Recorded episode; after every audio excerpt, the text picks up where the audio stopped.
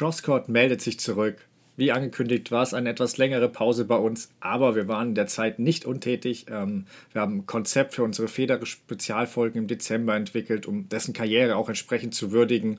Da wartet aber ehrlicherweise noch viel Arbeit vor uns und wir hoffen dann, dass euch das Endergebnis gefallen wird.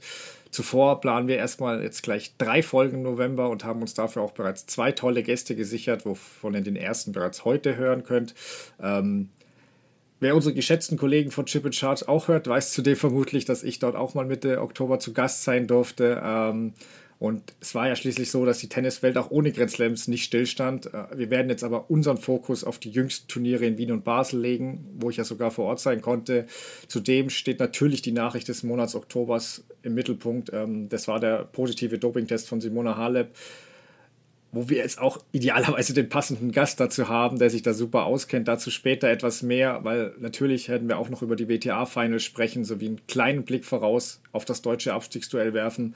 Aber erst möchte ich wieder meinen Chorus Dennis Heinemann begrüßen. Dennis, wie war denn deine Tennis-Podcast-freie Zeit so und wie groß ist jetzt die Vorfreude auf den Saisonendsport?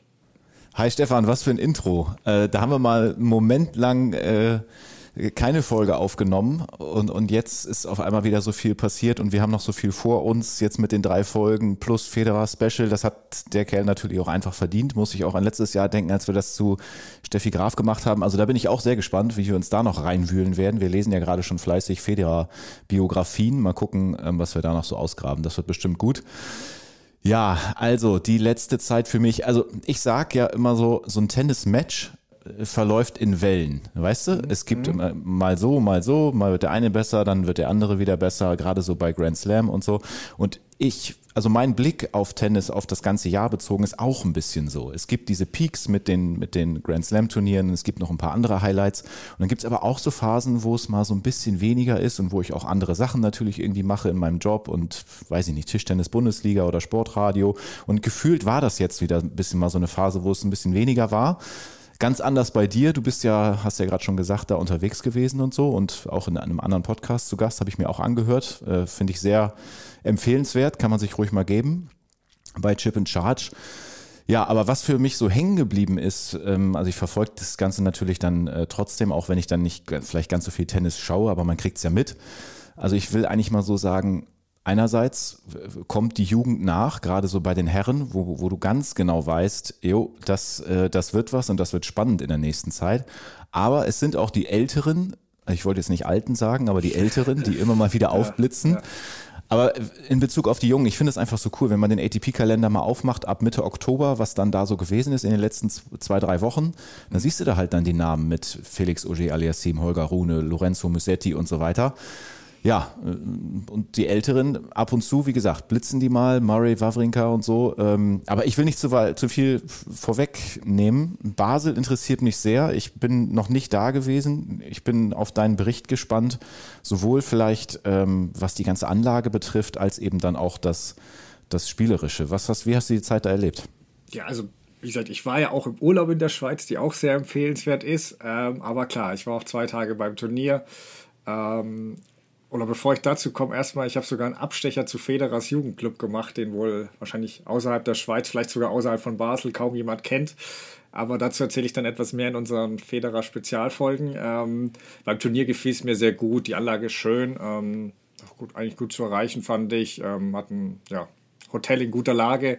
Ähm, und ja, beim Turnier ist es halt immer noch so, du hast überall die äh, RF-Kappen sozusagen, die Roger Federer-Kappen immer noch allgegenwärtig, als würde Federer noch mitspielen. Ja. Ähm, die sind immer noch überall im Stadion verteilt. Ähm, bei Stan Wawrinka war auch eine fantastische Stimmung, ähm, also die Bude voll. Ähm, ja, das war bei vielen Partien unter der Woche ehrlicherweise nicht ganz so, eher überschaubar, was nicht ungewöhnlich ist macht mir nur ein bisschen Sorgen, was passiert, wenn auch Wawrinka seine Karriere beendet. Ähm, ja, Ansetzungen sind so ein typisches Tennisproblem, wo man verschiedener Meinung sein kann, ist halt für das Fernsehen ausgerichtet und klar, man will nicht zu früh anfangen, weil auch viele in der Arbeit sind. Nur das zweite Abendmatch ging halt teilweise auch wieder so spät los, dass die Halle fast leer war. Ähm, ja, die mit den hinteren Plätzen freuen sich, die können sich dann nach vorne stehlen, weil damit die untere Hälfte auch nicht ganz so komplett leer aussieht. Die mit den besten Plätzen sind ja meistens die ersten, die mal weg sind. Ähm, Mhm. Also ähm, ja, das Match von Cilic zum Beispiel, das war jetzt, glaube ich, um 1 Uhr exakt beendet. Das ist zu spät. Also für die Spieler, für die Medien auch. Auch für den Großteil der Fans, die keinen Urlaub hat. Aber lass uns da doch dann zum Sportlichen kommen. Ähm, Felix Ocher-Sim, du hast es erwähnt, hat ja jetzt das nächste Turnier gewonnen. Das war jetzt das dritte Turnier in der dritten Woche, äh, das er in Basel gewonnen hat. Und ich frage mal direkt provokant, ist er aktuell der beste Spieler der Welt? Ah, schwierige Frage. Ähm, aber also ich habe ja eben schon einmal gesagt, der ATP-Kalender, wo man mal so reingucken kann, wer was gewonnen hat, da taucht der Name natürlich oft auch äh, auf. Aber auch dann, wenn man so die einzelnen äh, Statistiken sich mal anguckt. Ich weiß nicht, was du nutzt. Also wenn ich jetzt wissen will, wie hat ein Spieler oder eine Spielerin zuletzt abgeschnitten, nutze ich eigentlich gern den Tennis Explorer. Ich äh, würde mich auch gleich ja. mal interessieren, was, was du da machst. Da findet, findet man eigentlich immer gute Auflistungen, wer hat wie gespielt so. Und wenn man da mal reinguckt bei, bei Felix Auger alias 7 seit dem 13.10. nur noch gewonnen, beim Lever Cup vorher schon angedeutet, da der Sieg gegen Djokovic. Ja, und dann Florenz, Antwerpen, Basel gegen Rune. Ähm, aber ich will auch eine Sache mit reingeben. Ich weiß gar nicht mehr, ob ich die gelesen oder gehört habe in einem anderen Podcast. Da fiel einmal das, äh, das Wort oder die Umschreibung Laborbedingungen.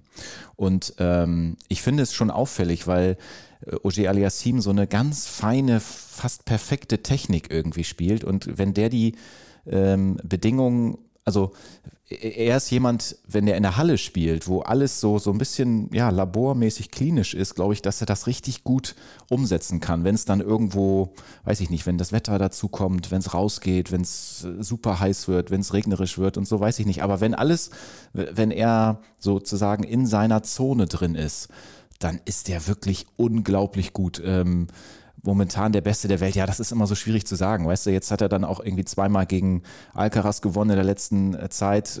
Kann auch sein, dass die nächsten Duelle wieder in die andere Richtung gehen. Also das ist immer nur so eine Momentaufnahme. Aber ähm, die Art und Weise, wie er das eben mit seiner, mit seiner Athletik und seiner Technik alles so umsetzt, ähm, in der Halle, äh, natürlich ganz vorne mit dabei. Der Beste der Welt, das will ich jetzt nicht unbedingt sagen, aber ja, so in, in diese Richtung würde ich mal gehen. Ja, also mit diesen äh, Laborbedingungen sprichst du auf jeden Fall einen guten Punkt an. Das ist sicher bei ihm so der Fall. Ähm, das sehe ich auch so, dass ja, das ist perfekt für ihn, wenn es da keine äußeren Einflüsse gibt, Wind zum Beispiel. Ähm, auch von der Atmosphäre. Irgendwie liegt ihm das in der Halle schon, schon besonders gut. Das hat man ja schon beim Leber Cup gesehen. Ähm, ja. Und um meine Frage auch zu beantworten, also er war mit Abstand der beste Spieler der vergangenen Wochen.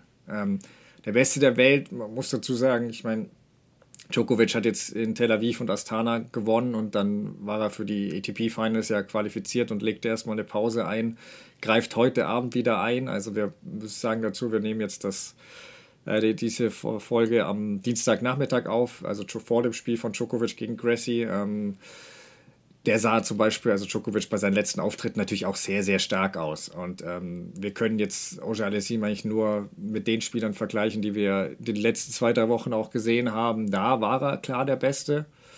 Ähm, also auch das Niveau, was ich von ihm in Basel sah, das ist für mich in dem Bereich, wo er Djokovic auf jeden Fall gefährlich werden kann. Er war da teilweise kaum spielbar. Also ich habe ähm, ihn gesehen, unter anderem gegen äh, Kecmanovic, der ja auch kein schlechter ist, aber mhm. auch wenn der jetzt keinen Top-Tag hatte, aber das hing ganz viel mit Oje Aliasim zusammen. Also selbst wenn sich der Serbe mal versuchte aufzubäumen und ein paar gute Ballwechselspieler, Oje Aliasim hatte immer noch eine bessere Antwort parat, mhm. immer noch einen Schlag am Ende hervorgezaubert. Das frustriert einen und er hat danach auch selbst vom besten Match seines Lebens gesprochen und ich habe jetzt natürlich nicht jedes gesehen, auch nicht in seiner Jugend, aber ich habe ihn noch nie besser spielen sehen. Also das war teilweise schon boah, beeindruckend. Also boah. Und genau den souveränen Auftritt gegen Alcaraz hast du angesprochen. Ähm, Im Finale gegen Rune war er dann teilweise nicht ganz so gnadenlos bei Breakballen zum Beispiel. Da hat er ein paar Chancen liegen gelassen, aber am Ende trotzdem bärenstarker Auftritt. Titel, dritter Titel in Folge und vor allem als 86 Aufschlagspiele ohne einen Break kassiert zu haben, ist auch Wahnsinn. Ähm, er kann jetzt in Paris der erste Spieler seit Ivan Lendl 1981 werden, der vier Titel in vier Wochen gewinnen kann. Ja. Lendl hat es damals sogar fünf in fünf geschafft. Ähm, aber mich würde es ehrlichweise überraschen, weil, also obwohl er so gut spielte, irgendwie Oje Alessim hat jetzt drei Wochen quasi durchgespielt, immer Finale erreicht. Er kann nicht mehr ganz frisch sein und äh, ich erwarte jetzt eigentlich jedes Mal, dass ein Match kommt, wo, wo sich das bemerkbar macht. Ähm, Vielleicht zieht er sogar raus, wenn er, wenn er die Qualifikation für die ATP-Finals in der Tasche hat. Mal schauen. Also wenig Pause davor würde ihm, glaube ich, gut tun. Ähm, ja, aber er ist auf jeden Fall in überragender Form. Lass uns aber noch kurz auf Final gegen Rune blicken und Alcaraz. Ähm, der Däne hat ja im Finale wieder ein bisschen für Aufsehen gesorgt, weil er sich mit dem Schiedsrichter angelegt hat. Was sagst du zu ihm und was machen wir aus dem Auftritt von Alcaraz auch? Immerhin Halbfinale, aber wurde da doch, doch recht klar entzaubert. Ja, also spielerisch, Rune, zweiter Turniersieg in diesem Jahr, hatte ja schon München gewonnen. Okay, das hat er so ein ganz bisschen geschenkt bekommen gegen äh, Van de Sandschulp. Äh, jetzt hat er Stockholm gewonnen gegen äh, Tsitsipas im Finale. Ja, also impulsiv. Ja, ich bin da so ein bisschen zwiegespalten, weil ich das ähm, auf der einen Seite auch irgendwie gut finde. Gerade wenn man ihn so mit einem Felix Auger-Aliassime ähm, vergleicht. Ähm, der, der Oje Aliassim hat diese, was ich eben schon gesagt habe, so ein bisschen auch diese Perfektion und, und diese, diese super Technik aber irgendwie auch sehr in sich gekehrt, sehr ruhig, sehr konzentriert. Und wenn einer mal so richtig was auf dem Platz rauslässt und leidet, wir haben ja auch schon öfter drüber gesprochen, ich finde auch immer noch einen Andy Murray gut zu gucken, so wenn, wenn, wenn man diese Leidenschaft so sieht. Aber diese Geschichte, da ist er dann wahrscheinlich einfach auch noch äh, relativ jung und unerfahren und muss das, glaube ich, erst noch lernen. Das war schon nicht so gut mit dem äh, Schiedsrichter Lajani. Da ging es ja um die Werbebande, die da im Hintergrund so ein bisschen geflackert hat und der hat ihn da ja ganz schön angemacht, dass er das nicht, nicht gesehen hat und so und sogar im Nachhinein, glaube ich, sogar nochmal nachgetreten sozusagen, ähm, als das Spiel schon vorbei war mit einem Post. Das ist eine Geschichte, da muss er, glaube ich, noch ein bisschen reifen. Aber äh, rein spielerisch, wenn ich mir auch zum Beispiel die Vorhand von ihm angucke und so, ähm, das, äh, das ist schon wirklich richtig gut. Alcaraz hast du noch angesprochen. Ja, wie gesagt, hat äh, in der Vergangenheit jetzt zweimal auch gegen Ogier Aliassim verloren. Aber da würde ich trotzdem sagen, alles in Ordnung. Da müssen wir, glaube ich, mal ganz gespannt auf die äh, Finals gucken, weil bei dem habe ich immer so das Gefühl, der kann dann, wenn es wieder so ein Moment ist, er hat es bei den US Open bewiesen, der kann dann bestimmt nochmal wieder richtig aus sich rauskommen. Und auch wenn ihn gerade jetzt vielleicht, vielleicht hat man ihn gar nicht so unbedingt jetzt für den Titel da ähm, bei, bei den Finals auf dem Zettel, aber warte mal ab. Also zuzutrauen ist dem das auf jeden Fall. Ja, würde ich nicht, würde ich nicht bestreiten wollen. Ähm, ich fange jetzt trotzdem mit Rune auch an, dann, ähm, ja. wenn ich mich da auf Sportliche beziehe. Ähm, der stand oder steht halt meistens im Schatten von Alcaraz und jetzt so, gerade vom sensationell spielenden Oje Aliasim, aber Rune ist richtig, richtig gut. Der Junge ist erst 19, das darf man nicht vergessen. Ja. Und man vergeht da, geht da ein bisschen diesen Fehler, weil man bei seinen Wutaussetzern und ja, streitbarer Charakter sein Potenzial ein bisschen übersieht. Also ich habe jetzt gleich zwei Partien von dem äh, live da im Stadion gesehen. Er hat echt einen starken Aufschlag. Du hast die Vorhand angesprochen. Ich fand die Rückhand aber auch großartig, ähm, mhm. die halt nicht so leicht attackiert werden kann wie bei anderen. Er kann wirklich Winner aus jeder Ecke des Courts schlagen. Und ja, seine Aufschlagspiele, die waren so einseitig, dass ich wirklich mal mir den Spaß machte und ein bisschen die Dynamik zwischen seiner ja sehr präsenten Mutter, die ja auch im Zoff mit Kaspar Ruth damals in, involviert war, und seinem neuen Coach Patrick Moratoglu äh, spannend fand und da ein bisschen so beobachtet habe, wie die so mit ihm agieren, ähm,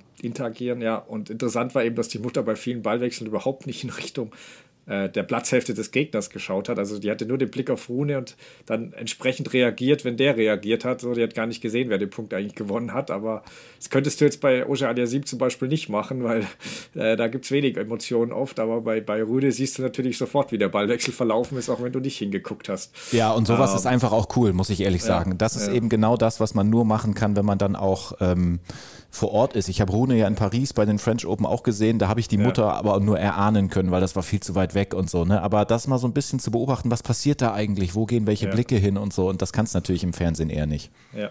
Nee, das war echt cool, auch wie Moratoglu mit ihm ähm, so interagiert war. Spannend zu sehen. Ähm, ja, du hast dieses das angesprochen, diese, diese, diese Streit rund um das Aufflackern des LED-Screens da. Ich kann ihn ja an sich verstehen, aber er hat den Ballwechsel normal weitergespielt. Es ist nicht ins Ausgeschlagen und wenn er dann halt teilweise zum Schiedsrichter sagt, du zerstörst das Spiel, du machst so riesigen Fehler und bist stolz, mich jetzt anzusehen und du benimmst dich wie ein König. Also ähm, das ist irgendwie, äh, also zu stolz, um mich anzusehen, hat er gesagt. Ähm, das ist halt leider, er hat keinen Respekt vor niemandem. Das ist so ein bisschen, das ist ein Teil seiner Stärke und ist auch spannend, finde ich, dass jetzt wirklich, wenn wir in einigen Jahren, also ich könnte mir schon als Gegenspieler zu Alcaraz vorstellen. Also Sinner und Alcaraz ist sicher auch ein geiles Duell, aber das sind halt beides so ja, eher nette Kerle, nice guys. Und mhm. äh, so ein, so ein Widersacher, Anti-Held, Anti äh, fände ich spannend. Ähm, ich habe aber ihnen aktuell noch ein bisschen den gleichen Eindruck wie bei vielen anderen, die sich da so verhalten. Sie sind halt kein John McEnroe. Also wenn sie sich fürchterlich aufregen, wirkt sich das fast immer negativ auf das Spiel aus. Also auch bei Rune, er hat in dem Spiel das entscheidende Break im zweiten Satz kassiert nach seinem Ausbruch. Und entweder lernt er das, dass das nicht mehr passiert, oder er muss lernen, wie er das, die Emotionen auf dem Platz besser kontrolliert. Weil bei der Siegerehrung war er wieder völlig okay und sympathisch. Ähm, er ist auch 19, hat genug Zeit. Ähm, ich sage, man muss ihn nicht mögen, aber er hat verdammt viel Potenzial. Ich halte ihn aufs, außerhalb von Sand auf jeden Fall auch besser als Rüd, aber auch wenn der jetzt die Nummer zwei ist, aber der wird ja gern, vielleicht wird der auch zu sehr unterschätzt, aber ich glaube, dass Rune noch mehr Potenzial hat, ehrlicherweise. Ähm, naja, zu, wenn wir zu Alcaraz kommen, Schritt in die richtige Richtung. Ähm, fand ihn gegen Draper noch sehr wechselhaft. Gegen Van der Sandschuld dann sehr stark, das habe ich dann auch äh, vor Ort gesehen. Der verströmt schon etwas Magisches. Also auch abseits von Schweizer äh, Spielen mit Schweizer Beteiligung war es nie so voll wie bei ihm. Also die Leute kommen schon, um ihn zu sehen. Ähm, und ich hab, musste manchmal echt in mich hineinkichern, wenn er mit der Vorhand da durchgeladen hat. Es gibt dann so einen Sound und der Ball geht mit einer Geschwindigkeit. Also du hörst dann auch dieses erstaunte Oh der Zuschauer, ja. weil sie sowas auch nie oder selten gesehen haben. Ähm, aber klar, ist kein Übermensch. Äh, Mensch, er spielt gerade nicht am Limit. Äh, Konstanz noch ein bisschen am Suchen und er hatte jetzt wohl auch Knieprobleme, deswegen war ja sogar der Start in Paris kurzzeitig in Gefahr. Ähm, und das äh, reicht dann natürlich nicht für einen unfassbar guten Oje Aliassim. Ähm, da brauchst du dann schon einen perfekten Tag, ähm, um den irgendwie da auch überhaupt mal breaken zu können. und in dieser Überform ist Alcaraz gerade sicher nicht. Ähm, ich bin mir auch nicht sicher, ob wir die in dieser Saison nochmal sehen, auch mit dem Knie jetzt, ähm, aber mal schauen. Auch nicht in der Überform aus ihren Hochzeiten sind äh, Andy Murray, Stan Wawrinka und um die Brücke zu Turnieren Wien zu schlagen, Dominic Thiem. Wobei es da schon bei den dreien unterschiedliche Tendenzen gibt, würde ich sagen. Ähm, Saison von Wawrinka und Murray äh, beziehungsweise von Team und Murray ist jetzt vorbei. Wawrinka wissen wir aktuell noch nicht. Er spielt gegen Rune ähm, heute, was zum Zeitpunkt zur Aufnahme noch nicht begonnen hat. Dennoch, wie siehst du denn ihre, ihre Formkurve und was wäre so dein Ausblick für die drei für nächste Saison?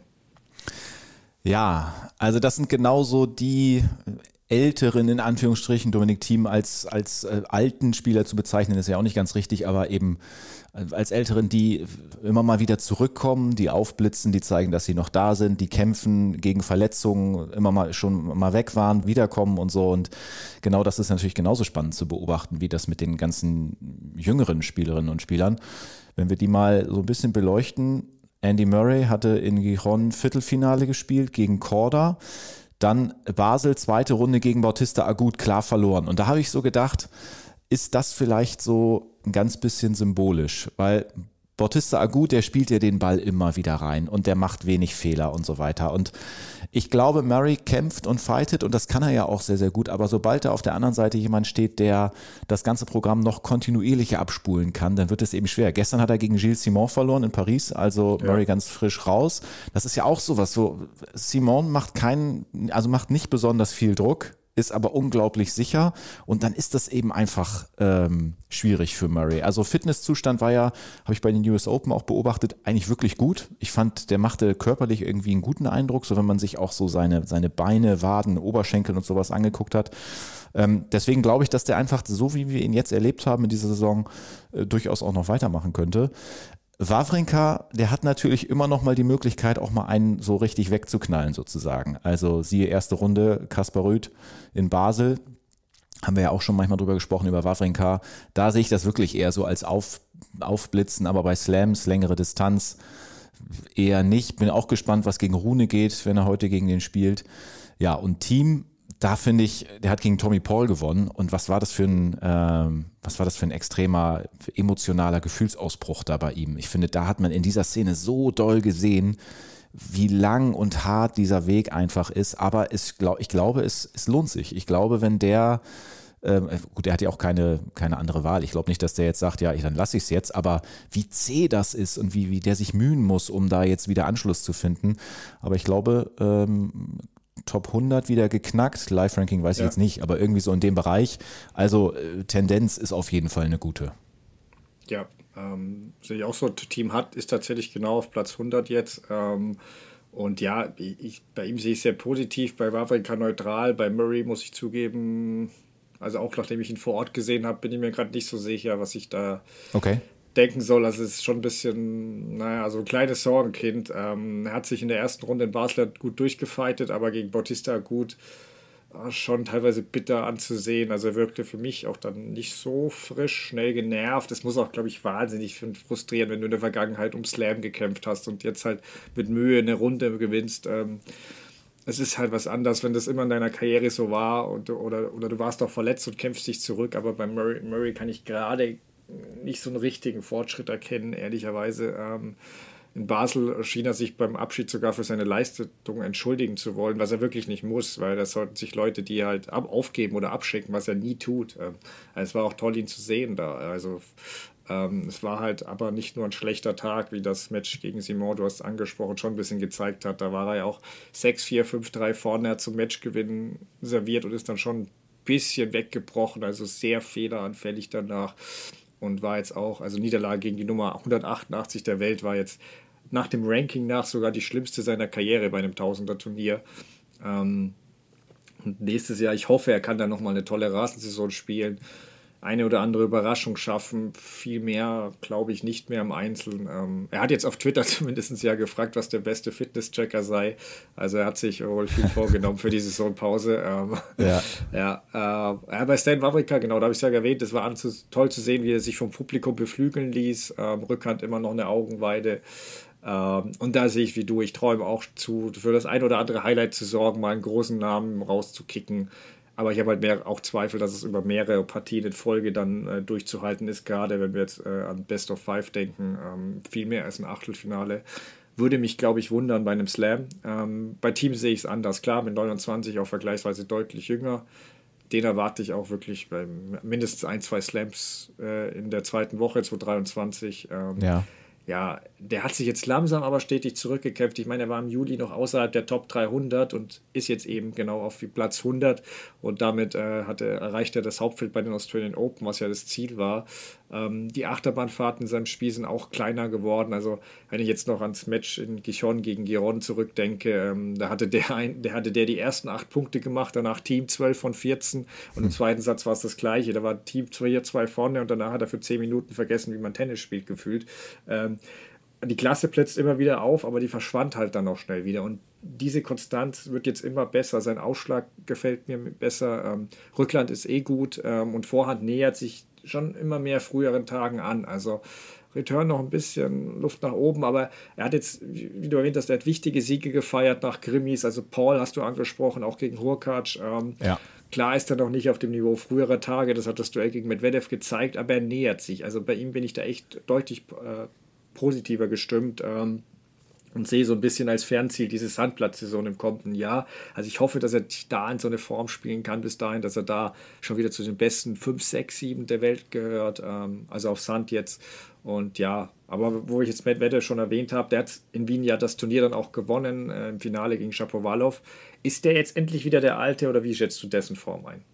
Oh, da bin ich auch wahnsinnig auf die Finals gespannt, wie wir natürlich alle momentan. Aber ja, das geht schon, geht schon in die Richtung. Ich meine, der hat in Wien nur einen Satz verloren und den im Finale gegen Shapovalov. Davor war das auch ziemlich souverän. Äh, ja. Du hast ja vorhin schon ähm, Djokovic angesprochen, der da ja auch so durchgeflügt ist durch die Turniere, die jetzt schon ein, zwei, drei Wochen mehr zurückliegen. Aber auch das jetzt von Medvedev, Basilashvili, Team Sinner, Dimitrov und dann eben Shapovalov im Finale. Ähm, also gegen, gegen diese einfach so ganz souverän durchzugehen, ja gut, unter, unter den Bedingungen ist er vielleicht auch dann einfach der, der Bessere, von, wenn, man, wenn man ihn gegen diese vier gegenüberstellt. Und deswegen ist deine Frage ja auch schon nicht falsch, ist er wieder der Alte. Ähm, ich finde den halt in der Halle oder bei diesen, weil wir da schon drüber gesprochen haben, bei diesen Laborbedingungen auch ziemlich gut. Sein flaches Spiel, wenig Spin, gerade äh, Treffpunkte und äh, aus allen möglichen Lagen dann noch so ja, waren auch wieder ein, einige gute Winner mit dabei. Rückhand ja. die Linie runter und so, ganz flach. Ja, also, aber trotzdem, wenn ich da, ich, ich denke gerade wirklich so, während ich spreche, weiter über, über das nach, also ne, kommen mir so ein paar Gedanken noch, wenn ich da jetzt an die Finals denke, Trotzdem würde ich eher sagen, da, das wird nicht der große Wurf für ihn. Es ist einfach nur so ein Gefühl, ähm, obwohl ich ihm da vielleicht ein bisschen Unrecht tue, aber so, so fühlt sich gerade an. Ja, also ich fange jetzt erstmal damit an, was du gesagt hast, mit dem, dass der unter Laborbedingungen so das, das, das gut spielt. Das äh, würde ja auch ein bisschen nahelegen, wenn man so seine Ergebnisse anschaut am Jahresende. Da räumt er nämlich oft ziemlich ab. Ähm, mhm. Da ist er echt meistens sehr stark. So, ab US Open mm, ist er sehr erfolgreich, dann auch, wenn es gegen eben in den Herbst, Winter geht. Ähm, als ich genau bei Chip and Charts zu Gast war, haben wir noch ein bisschen gerätselt, was mit dem los war. Der hatte ja zuvor dieses grausame Match gegen Wawrinka auch vom Benehmen. Ja. Es folgte dann die Steigerung gegen, gegen As, äh, in Astana, wo es dann diese rätselhafte Aufgabe gegen Djokovic gab. Auch wenn er danach erklärt, der hat wohl das in den Adduktoren gespürt. Und es hat alles so ein bisschen zu diesem Tennisjahr gepasst. Äh, seit dem verlorenen Finale gegen Nadal bei den Australian Open hat er ja auf der PK danach gesagt, das Kind habe aufgehört zu träumen und so. Und das ja. irgendwie ist er aus der Spur geraten. Und ich hatte letztens dann eben, dem, hat er halb im Scherz, halb im, äh, im Ernst gemeint, dass die Geburt des Kindes ihn vielleicht wieder träumen lässt und wieder locker macht. Und offenbar ist es wirklich so. Also es war wirklich in Wien gefiel er mir sehr gut. Ähm, hat er gegen Nastana, gegen Djokovic jetzt über zwei Sätze schon angedeutet. Diesmal hat er es zu Ende gebracht. Auch gegen Shapovalov, da war der Start wirklich grausam im Finale. Ich dachte schon, oh, wieder, das ist wieder der Medvedev, Medvedev aus dieser Saison, der dann auch den zweiten Satz schnell laufen lässt. Aber nee, das war diesmal wirklich anders. Auch wo er das Break zurückkassiert hat, sofort weitergemacht, äh, wieder zurückgeschlagen. Also das war klar, im dritten Satz hat Shapovalov mit einem seiner typischen brutalen Aufschlagspiel mitgeholfen. Äh, aber danach hatte Medvedev wirklich diese alte Sicherheit wieder, auch wenn er im Matchball verwandeln noch Probleme hatte. Aber das, das war schon wieder, hat er danach auch selbst gesagt, ein Level, was er so lange gesucht hat. Und es, ja, ich bin bei den Finals vielleicht ein bisschen optimistischer, aber wenn wir da schon dabei sind, dann lass uns doch mal kurz vorausblicken. Ähm, ist ja nicht mehr so weit hin. Ähm, vor zwei, drei Wochen hätte ich noch gesagt, Djokovic ist der haushohe Favorit vor allen anderen. Jetzt, Oceanesim spielt gerade wirklich überragend. Ähm, Medvedev auch verbessert. Nadal kehrt in Paris jetzt überraschend zurück. Äh, wie, wie, siehst du den auch und wer sind so deine Favoriten für die Finals? Oder? Ja, also ähm, Djokovic und Nadal ist natürlich beides ein Ding. Ne? Also einmal die Leistung von Djokovic und dass er eigentlich ja dann doch irgendwie wahrscheinlich der Top-Favorit ist, wobei das auch schwierig zu sagen ist, aber kann gut sein, dass er sich das zieht. Und Nadal, genau, der ist irgendwie, keiner hat so richtig mitgerechnet und ja, jetzt, jetzt läuft er da auch auf. Also das ist auch super spannend zu beobachten. Äh, ja, wir können mal durchgehen. Wir haben jetzt bei den Finals Alcaraz, Nadal, Tsitsipas, Rüd, Medvedev und Djokovic. Und jetzt ist genau die Frage, da sieht es ja momentan noch gut aus für Ogier Aliassim und Rublev, theoretisch auch noch für Taylor Fritz und Hubert Hurkacz, aber die müssten ja schon ähm, ins Finale kommen und sind dann, glaube ich, auch noch auf andere Dinge angewiesen. Also jetzt, was die Woche ja. in Paris äh, ja. anbelangt, das ist wirklich, äh, das müsste dann tatsächlich erstmal passieren, glaube ich, nicht so unbedingt dran. Ja, und dann muss man mal gucken, ne, wer in welche Gruppe kommt und so, aber bei Nadal, bei dem, was jetzt gewesen ist. Vielleicht ist er locker, kannst du auch nicht so richtig sagen, ne? weil vielleicht ist es jetzt so Geburt des, des Kindes und alles gut und jetzt gucke ich einfach mal und ich entscheide mich dafür, da mitzuspielen und so. Und wenn er da ist, gibt er eh alles, so kennen wir ihn und vielleicht, vielleicht reicht es auch fürs, fürs Halbfinale oder so. Den Sieg, da traue ich mir jetzt nicht zu. Aber ich finde das grundsätzlich einfach ein mega gutes Signal dann auch, was das nächste Jahr dann betrifft. Also wenn er jetzt hier schon zurückkommt, äh, dann wird er meiner Meinung nach sicherlich auch dann wieder bei den Australian Open und so angreifen. Äh, also ich persönlich habe mich da voll drüber gefreut, als ich gehört habe, dass er die Finals spielen wird. Wie ging es dir? Ja, ähnlich, definitiv. Also ich gebe auch ehrlich zu, ich hatte es nicht erwartet. Ähm, ja. Ich hatte gedacht, dass er erst nächstes Jahr zurückkehrt ähm, oder halt zumindest im Dezember bei irgendeinem Exhibition. Ähm, spielt ja auch diese Südamerika-Tour, glaube ich, mit Ruth ähm, oder da ein paar Matches. Ähm, also dass er jetzt schon sich trotzdem stellt, wo er jetzt sicher nicht die ideale Vorbereitung auf den eher ungeliebten Indoor-Hardcourt hat. Ähm, Finde ich cool, auch nach der Geburt des Kindes, dass er schon wieder dabei ist. Ähm, ja, hätte ich nicht gedacht. Er hat selbst gesagt, dass er will einfach äh, wettbewerbsfähig sein und ähm, ja, es ist nicht sein Ziel. Er kann ja theoretisch noch Nummer 1 werden, aber das wäre jetzt nicht sein Ziel. Wie gesagt, ich halte es mit der Vorbereitung auch schwierig, dass er da gleich äh, das große Ding zieht. Ähm, darf uns gerne überraschen, aber Favoriten, ich hätte jetzt drei vorne. Klar, ich sage, im Zweifel musst du aufgrund Vergangenheit immer mit Djokovic gehen, aber ich sehe Oja Aliassim schon auch ähm, durchaus gefährlich an. Bei den Finals war es ja schon immer so, dass die Youngster auch mal reingefunkt haben. Und mit Medvedev, ich sehe ihn etwas positiver als du jetzt inzwischen. Aber ja, es ist immer noch, man weiß es bei ihm noch, ich bin mir bei ihm noch nicht sicher, ist immer noch da, dass da so ein Rückschlag jederzeit kommen kann. Aber mhm. er ist einer der wenigen, der, glaube ich, auf diesem Indoor-Hardcore Djokovic wirklich, wirklich, wirklich Probleme bereiten kann, auch wenn der gut spielt. Deswegen, da bin ich gespannt.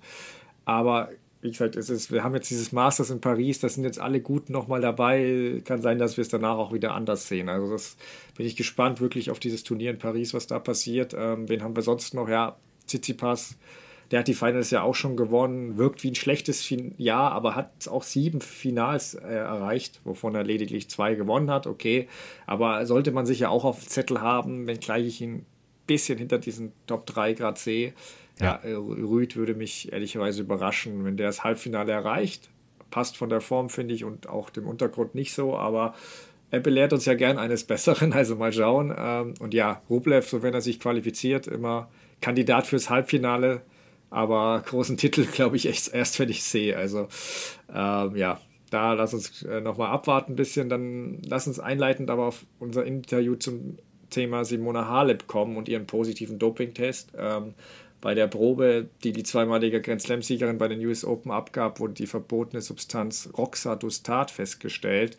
Wird normalerweise bei Nierenproblemen eingesetzt und führt zu einer besseren Sauerstoffversorgung, ähm, da die Anzahl der roten Blutkörperchen eben erhöht wird. Also hat einen ähnlichen Effekt quasi wie, De wie EPO. Ähm, Halep ist daraufhin auch vorläufig gesperrt worden. Auch B-Probe war positiv. Ähm, in einem Statement hat sie unter anderem geschrieben, ähm, heute beginnt das härteste Match meines Lebens, ein Kampf um die Wahrheit. Ähm, die Information, dass ich Roxadustat in extrem geringer Dosis in ihrem Körper befunden habe, sei der größte Schock ihres Lebens. Ähm, hat versichert, nie Bedrohung zu haben und niemals wissentlich verbotene Substanz eingenommen zu haben. Ähm, und sie schrieb auch, was mich ein bisschen aufhorchen ließ, dass sie sich verraten fühle. Da frage ich mich, von wem. Mhm. Ähm, aber erstmal, wie, wie, war denn deine Reaktion, als du von, davon hörtest? Wie bewertest du das?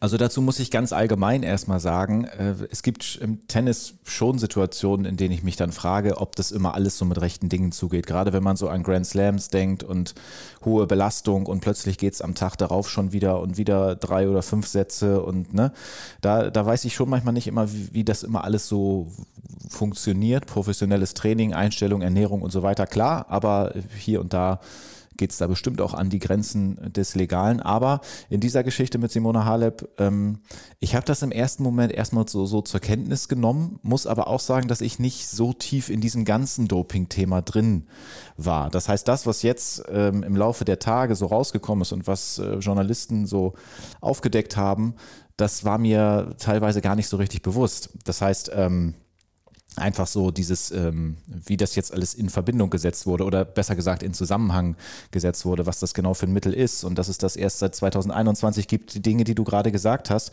Spannend wird es jetzt natürlich sein, wie das, also wie, also wenn sie auch sagt, dass sie sich da äh, verraten fühlt, sie ist jetzt in der Beweispflicht, äh, wird spannend sein, das zu sehen, wie, wie sie sich jetzt da, also wenn es der härteste Kampf ihres Lebens, ne, also wie sie sich da durchkämpfen mhm. will ja, weiß ich nicht. Aber auch schwierig, ähm, ähm, wenn man wenn man im Prinzip vorher sich mehr mit den spielerischen Dingen beschäftigt hat. Und da zähle ich mich natürlich als äh, Kommentator, der ich hier und da sein darf, auch dazu. Äh, wenn man dann ähm, sich erst in gewisse Dinge so reinlesen muss, möchte ich mal sagen. Ja, ich bin jetzt auch froh, dass wir gleich da einen perfekten Experten zu Gast haben, der uns da ja. weiterhilft, äh, weil ähm, ja, so tief bin ich auch nicht drin. Ähm, ich verfolge Halep zwar schon seit vielen Jahren, aber auch eben vor allem sportlich, weil ich ihre Matches mit am besten zum Angucken fand. Ähm, war halt immer spannende, tolle Ballwechsel oft. Ähm, habe sie auf Pressekonferenzen öfter erlebt, wirkte immer zurückhaltend. Zu Beginn der Karriere, als ihr Englisch noch schlechter war, sogar schüchtern. Und ich weiß, all das schließt nicht aus, dass jemand dopen kann. Ähm, man soll zum Spitzensport, sollte man, glaube ich, wahrscheinlich auch nie überrascht sein von irgendjemandem. Ähm, aber es, es, fällt schon auf, dass bei ihr auch Leute aus der Szene, die jetzt nicht im direkten Arbeitsverhältnis zu ihr standen, da ist es klar, aber auch Spielerinnen, auch, auch Spielerinnen ähm, ihren Beitrag leiten, ihren Support zeigten. Das war bei anderen Fällen schon nicht immer so der Fall. Auch Schwiontek hat sich jetzt mitfühlend gezeigt. Ähm, Simona scheint mir immer eine Person zu sein, die sich immer um Fairness bemüht hat. Sie war ein großartiges Vorbild für mich, hat die gesagt jetzt. Ähm, aber nochmal, egal, wen man glaubt, äh, ja, gut zu kennen, man sollte und kann, glaube ich, nicht für irgendeinen Spitzensportler die Hand ins Feuer legen, äh, dass er nicht dopt. Das geht, glaube ich, einfach nicht. Ähm, ja. Diese Theorien, wilden Theorien mit verunreinigten Dopingproben, glaube ich nicht, aber äh, wenn man anguckt, was in Haleps ja alles vorgefallen ist, äh, es ist schon, es war schon alles sehr wild. Ähm, es gibt zu viele unbekannte Variablen, gerade in dem Jahr, die Halep, glaube ich, auch selbst nicht kannte und auf die sich dieses Ich fühle mich verraten beziehen kann, weil sie hat anfangs des Jahres war ja dieses Karriereende im Raum, dann Panikattacke bei French Open.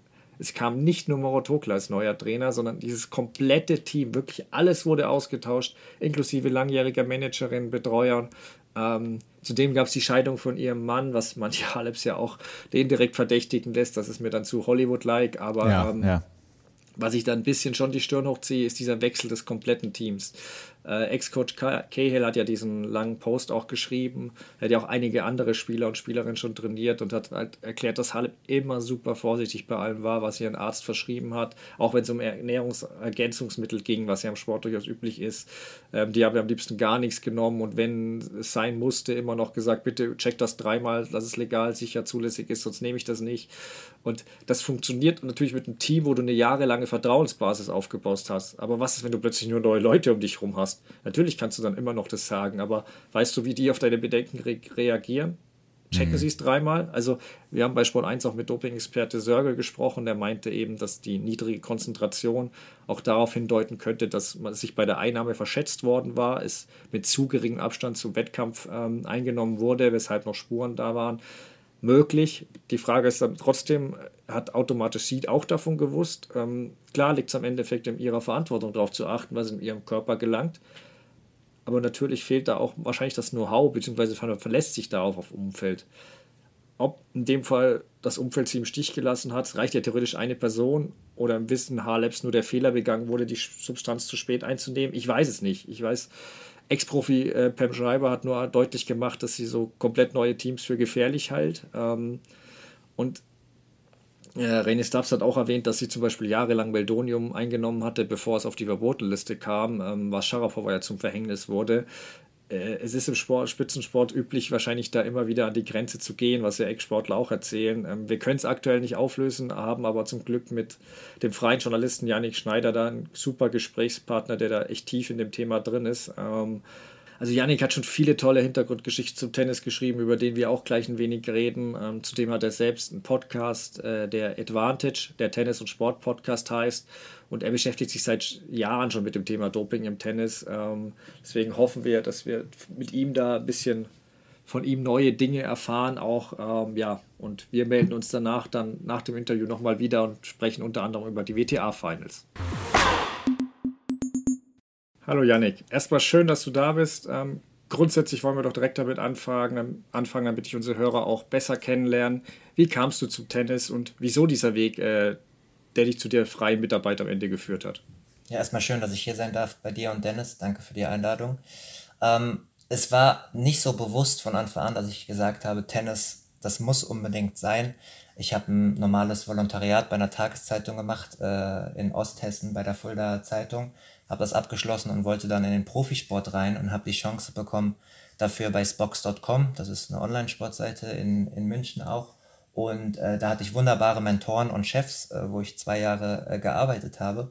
Und da war niemand so richtig für Tennis zuständig. Und ich wollte mich nicht unbedingt als junger, aufstrebender Journalist hinter 25 Fußballredakteuren äh, anstellen. Und dann habe ich das so ein bisschen clever gemacht, dass ich gesagt habe, hey, ich kann hier über Fußball berichten und ich interessiere mich auch für olympische Sportarten und äh, Dinge abseits des Sports. Und Tennis ist halt auch so mein Ding.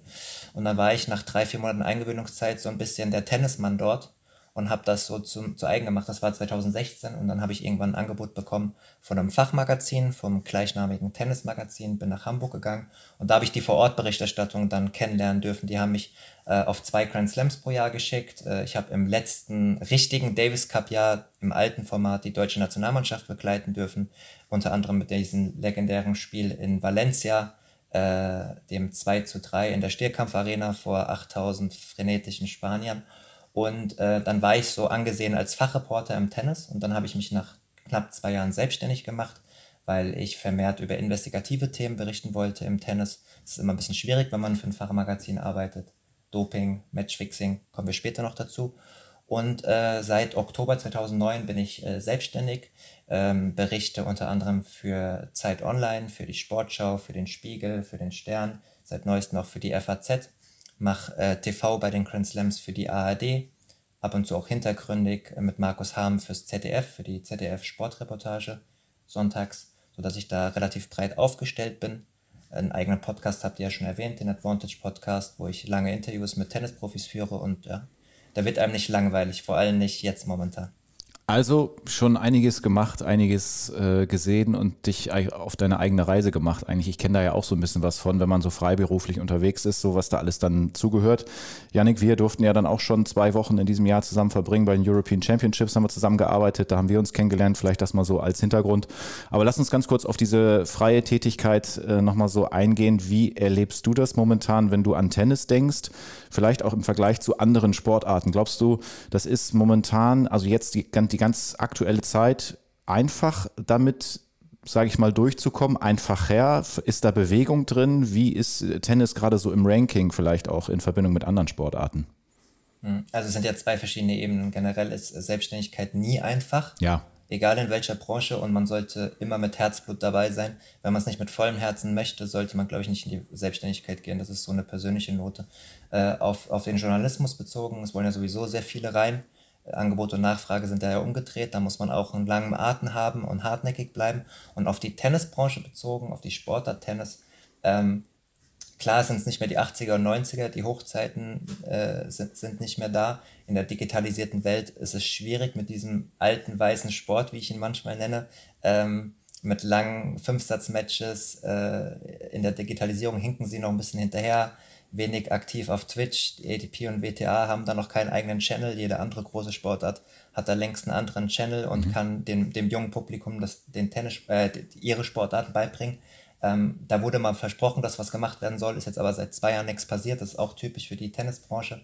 Ähm, generell würde ich aber trotzdem sagen, trotz dieser Schwierigkeiten und trotz der Schwierigkeiten der Digitalisierung, dass Tennis immer noch hinter Fußball rangiert, gleichberechtigt mit Basketball, Handball, Wintersport und was die Deutschen sonst noch so lieben.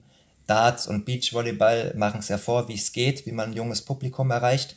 Da würde ich mir manchmal wünschen, dass Tennis da auch ein bisschen äh, moderner ist. Was die Auftragslage angeht, ähm, hat Tennis schon noch einen Stellenwert. Das merke ich schon als freier Journalist. Also so ein Grand Slam ist schon, ja, würde ich sagen, gleichberechtigt mit einer Handball-EM.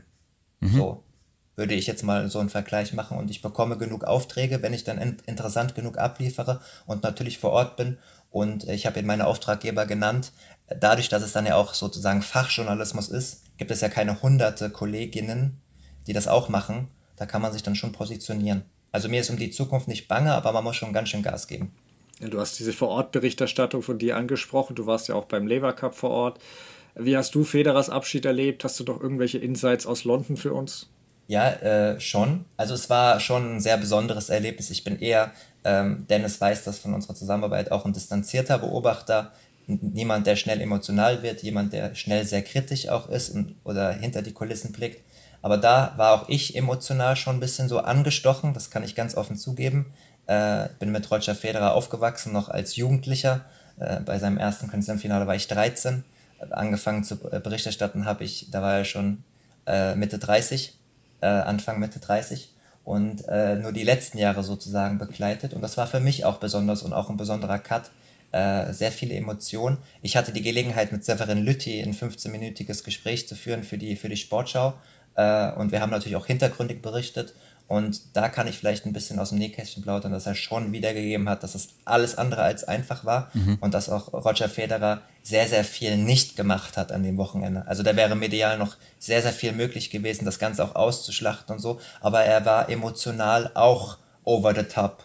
Ähm, und äh, musste sich da arg zusammenreißen und zum Beispiel äh, hat auch der Schweizer Presse außer dem TV keine exklusiven Sachen gegeben. Äh, nachts nur vier, fünf Fragen. Ich sollte für die Sportschau eine deutsche Frage stellen, was er normalerweise sehr professionell immer macht. Er ist ja medial einer der Top-Sportler, der halt auch um den Wert weiß, wie wichtig das ist. Äh, da gab, gab sofort einen Riegel davor, ging nicht. Also er war emotional schon auch angefasst und nicht in der stabilsten Lage, was man ja auch nachvollziehen kann. Ähm, und noch ein kleines Insight, es war von Anfang an klar, dass äh, Rafael Nadal, das, das habe ich hinter den Kulissen gehört, sofort morgens wieder ausfliegt. die haben das ja so ein bisschen getan, als wäre das spontan und mhm. verletzungsbedingt mhm. und so. Aber aufgrund der Situation mit, mit, mit der Schwangerschaft äh, seiner Frau, die ja ein bisschen kompliziert war äh, und allem drum und dran, äh, war das von Anfang an klar, dass er eingeflogen wird und wieder ausgeflogen wird. Und das kann man durchaus als ganz, ganz große Geste verstehen äh, des Spaniers. Wenn wir bei Federer kurz bleiben, weil er ja nicht nur in der Schweiz, sondern auch in Deutschland äh, sehr populär ist. Also ich sehe es bei Umfragen, wenn, wenn du so Goat-Diskussion, Umfrage hast, da kriegt Federer dann 80 Prozent äh, der Stimmen immer. Das ist sehr extrem, muss ich sagen. Ähm, hast du die Sorge, dass, äh, der, wenn wir jetzt nur aus der deutschen Blase drauf blicken, dass das auch negative Auswirkungen hat auf dem, ja, wie sehr Tennis in der Öffentlichkeit hierzulande stattfindet? Er hätte wahrscheinlich noch für 25 Jahre in Folge den, den Fairplay-Preis bekommen, den äh, von der ATP, wenn er weitergemacht ja, hätte. Ja. Ähm, ich habe es ja eben erwähnt, er hat gewisse Dinge sehr, sehr gut gemacht, abseits von seinem äh, Spielstil, äh, der so elegant ist. Ähm, einfach, er hat von Anfang an äh, gemerkt, wie wichtig es ist, medial gut anzukommen. Jede Frage, egal wie oft sie gestellt wird, höflich zu beantworten. Und so entsteht halt ein Image, die Leute können sich nicht mehr daran erinnern, dass er Ende der 90er und Anfang der 2000er äh, Schläger zertrümmert hat, auf ähnlichem Zverev-Niveau. Da gibt es YouTube-Videos davon. Ähm, er hat das einfach zu seinem eigen gemacht und dann auch mit Tony Gottsek natürlich, mit seinem langjährigen Manager, die sind ja zusammen weggegangen von IMG, haben dann Team 8 gegründet, da haben sie sehr, sehr vieles richtig gemacht, aber auch ein paar Dinge falsch. Äh, den Labour Cup zum Beispiel, der ist sehr, sehr richtig, da machen sie sehr viel Richtiges, aber sie haben auch versucht, Spieler anzuheuern, äh, die gekommen sind und entweder nicht lange geblieben sind oder auch erst gar nicht gekommen sind, wie Nick Kyrgios. Da hat er jahrelang dran gebackert. Gab mal ein einzelnes Gespräch mit der Mutter von Nick Kyrgios, äh, damit es unbedingt kommt. Ähm, aber für den Wert in Deutschland ist es tatsächlich so, dass ähm, das schon noch nachwehen wird. Also wenn man mal in so eine random Fußgängerzone in einer deutschen Großstadt geht und sagt, sagen sie, einen Tennisspieler werden wahrscheinlich auch mehr als 70 Prozent sagen Roger Federer, auch noch in einem Jahr. So, das, das, das halt nach. Aber äh, wir haben auch nach Pete Sampras und Andre Agassi, nach der Generation gedacht, oh, oder die Älteren haben es gedacht, ich war damals noch zu jung, äh, dass da nichts nachkommen wird. Und dann kam Roger Federer und jetzt haben wir Alcaraz und äh, eine ganze Generation von anderen Spielern. Aber die müssen vor allem, was diesen Imagewandel äh, angeht und wie man gerade in der digitalisierten Welt diesen Ansatz verfolgt, da müssen sie viel lernen. Und da ist halt auch nicht jeder ein Roger Federer, aber das muss auch nicht sein. Das müssen auch äh, Fans anerkennen da muss man auch mal appellieren, äh, dass man der neuen Generation die Chance einräumt, die neue Generation zu sein und Dinge anders macht. Ob das dann äh, gut oder schlecht ist, äh, werden wir sehen in ein paar Jahren in der Retrospektive. Lass uns noch kurz beim äh, deutschsprachigen Raum äh, bleiben. Du hast Sverev gerade schon einmal ganz kurz äh, angesprochen das ist natürlich jetzt für ihn dann auch irgendwie eine indirekte Drucksituation, wenn da irgendwie einer ist, der ganz viel Aufmerksamkeit hier gezogen hat mit Roger Federer, der nun eben auch Deutsch spricht. Jetzt ist äh, die Vergangenheit ja mal besser, mal schlechter gelaufen bei Zverev. Wie siehst du seine Rolle und glaubst du, dass der ähm, naja, ich will jetzt nicht sagen, in so eine Richtung gehen kann, weil das ist eine falsche Formulierung, aber glaubst du, dass er dafür sorgen kann, dass Tennis hier ein echt gutes, hohes Standing behalten wird? Also über Zverev könnten wir noch mal einen eigenen Podcast machen. Ja. Äh, zeitlich gesehen gibt es sehr viel zu berichten. Die kurze Antwort ist, dass Alexander Zverev ein Mensch ist, mit dem man echt gut reden kann, der sehr viele positive Sachen anspricht, auch ein netter Zeitgenosse ist mit vielen positiven Eigenschaften, der sich aber in jungen Jahren immer wieder selbst im Weg gestanden hat, öffentlich und auch intern, und gewisse Dinge noch nicht verstanden hat, ähm, und sich damit immer wieder selbst im Weg steht. Neuestes Beispiel, ähm, sein Bruder und Sergei Bubka Jr., der Sohn des ehemaligen Stabhochsprung-Weltrekordhalters, äh, äh, machen ja das Management zusammen. Ähm, die machen sehr viele Dinge richtig, haben sehr viel angekurbelt in den letzten anderthalb Jahren, um das Image zu verbessern, haben sich auf den deutschen Markt fokussiert, sind in sämtliche Shows gegangen, da hat er sich größtenteils gut, gut präsentiert, hat viel wieder gut gemacht und was macht man jetzt? Man sagt für einen Showkampf in Saudi-Arabien zu. Mhm. So, wo, wo ich mir dann halt denke, all das bewusste Image aufpolieren, das ist ja ihr gutes Recht, so soll es ja auch sein. Wir als äh, Fachreporter, ich als Fachreporter, wir merken das natürlich, dass viele Dinge bewusst passieren. Ja, aber das breite Publikum, die Öffentlichkeit, sieht dann ja nur die positiven Sachen. Deswegen nennt man das PR. So.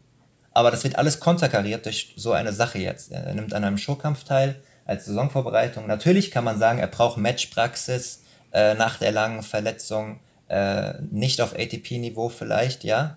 Da gibt es da nicht so viel Auswahl. Aber nach all dem, was passiert ist, äh, nach den Gewaltvorwürfen, nach den Managerstreits, äh, und ich könnte jetzt noch vier, fünf andere Sachen, Corona-Verfehlungen etc. pp. Ihr wisst, äh, auf was ich hinaus will. Da muss man halt sensibel sein. Und wenn man A sagt, muss man auch B sagen. Und dann einen Showkampf äh, in Saudi-Arabien zu spielen, äh, unter der Menschenrechtslage, unter dem Thema Sportwashing, was gerade ja mit Katar auch sehr, sehr präsent ist. Ja. Klar, da spielen auch andere Spieler, um mal stellvertretend mhm. Dominik Thiem zu nennen, den kann man genauso kritisieren, aber wenn Dominik Thiem in den Reihen springt, muss er ja auch nicht in den Reihen springen. So. Äh, und das ist ein ganz sensibles Thema und da macht er sich wieder sehr viel kaputt und da kann ich als unabhängiger Reporter nur mit dem Kopf schütteln.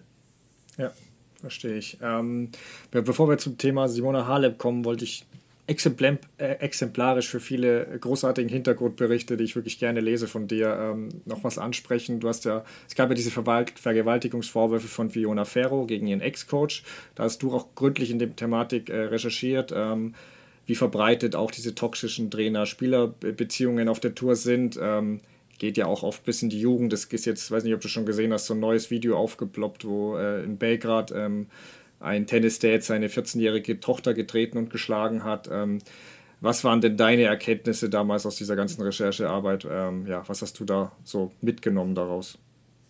Also das habe ich tatsächlich noch nicht gesehen und danke dir für das Lob. Äh, sehr, sehr nett von dir, bedeutet mir viel.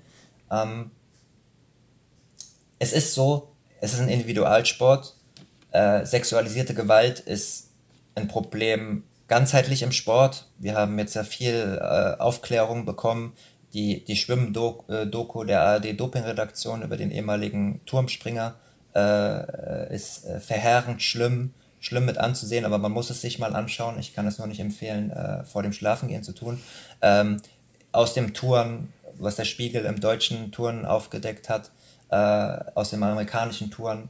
Ähm, Einzelsportarten sind schon dann auch anders nochmal gefährdet in einer gewissen Weise und vor allem weit verbreitet, wo wir auch nur einen Bruchteil von dem wissen, was da so vor sich geht. Ähm, Tennissport ist nochmal brutal, weil man gerade am Anfang wenig Geld verdient. Äh, man wird vom Verband gefördert, wenn man absoluten äh, Top-Talent-Status hat. Wenn man denkt, dass man Profi werden kann, aber aus der zweiten Reihe kommt muss man vielleicht mit einem Privattrainer alleine reisen, in billige Hotels gehen, sich Zimmer teilen, äh, sich Trainingsplätze teilen, hängt permanent acht bis zwölf Stunden äh, zusammen. Äh, und da gibt es dann Grenzüberschreitungen, selbst wenn man das gar nicht bewusst macht. So, das muss man sich erstmal ganz neutral vor Augen halten, auf sämtlichem Niveau. Äh, Im Damentennis ist es so, ich kann es jetzt nicht belegen, aber die, die Quote der männlichen Trainer im Damen-Tennis müsste wahrscheinlich so zwischen 80 und 98 Prozent sein. Und, äh, oder sie reisen mit Elternteilen auch oder mit Vätern und junge Frauen müssen in diesem Leistungssportumfeld dann auch, auch das irgendwie lernen. Und da haben halt Trainer eine enorme, enorme Verantwortung. Und der eine kommt dem besser nach, der andere dem schlechter. Ich habe für die Sportschau mit meinem Kollegen Christian Hoch 2020 eine Doku gemacht über sexualisierte Gewalt im Umfeld von Fußballstadien. Das ist was ganz anderes. Also wir haben es ganzheitlich. Ja, und was ich da, da habe ich mit, haben wir mit rund 20, 25 Frauen geredet.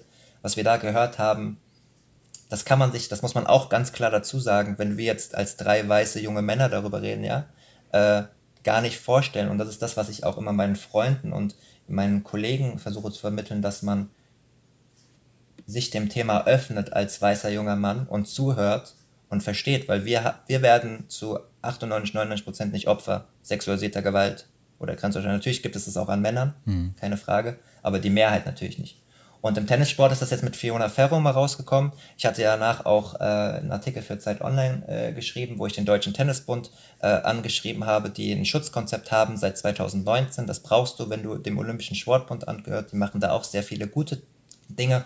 Und die mussten mir dann auf die Frage antworten, dass es auch im Umfeld des Deutschen Tennisbund im Leistungssportsektor zwei Fälle sexualisierter Gewalt gab, seitdem sie dieses Schutzkonzept haben.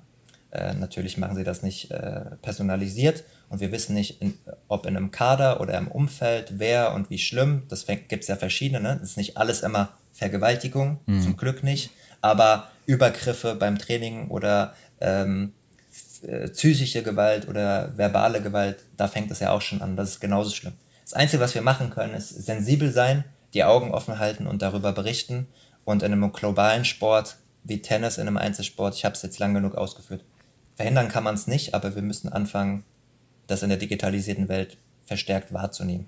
Ja, das sind äh, wahre Worte, die du da ansprichst. Ähm, kommen wir jetzt trotzdem zum Thema Haleb. Ähm, viele haben ja sich da erstmal sehr überrascht gezeigt. Ähm, du, der da tiefer in der Thematik einfach drin ist als viele, schockt dich so etwas auch? Überrascht dich das oder hat der weiße Tennissport ein viel größeres Problem, äh, Dopingproblem, als viele glauben?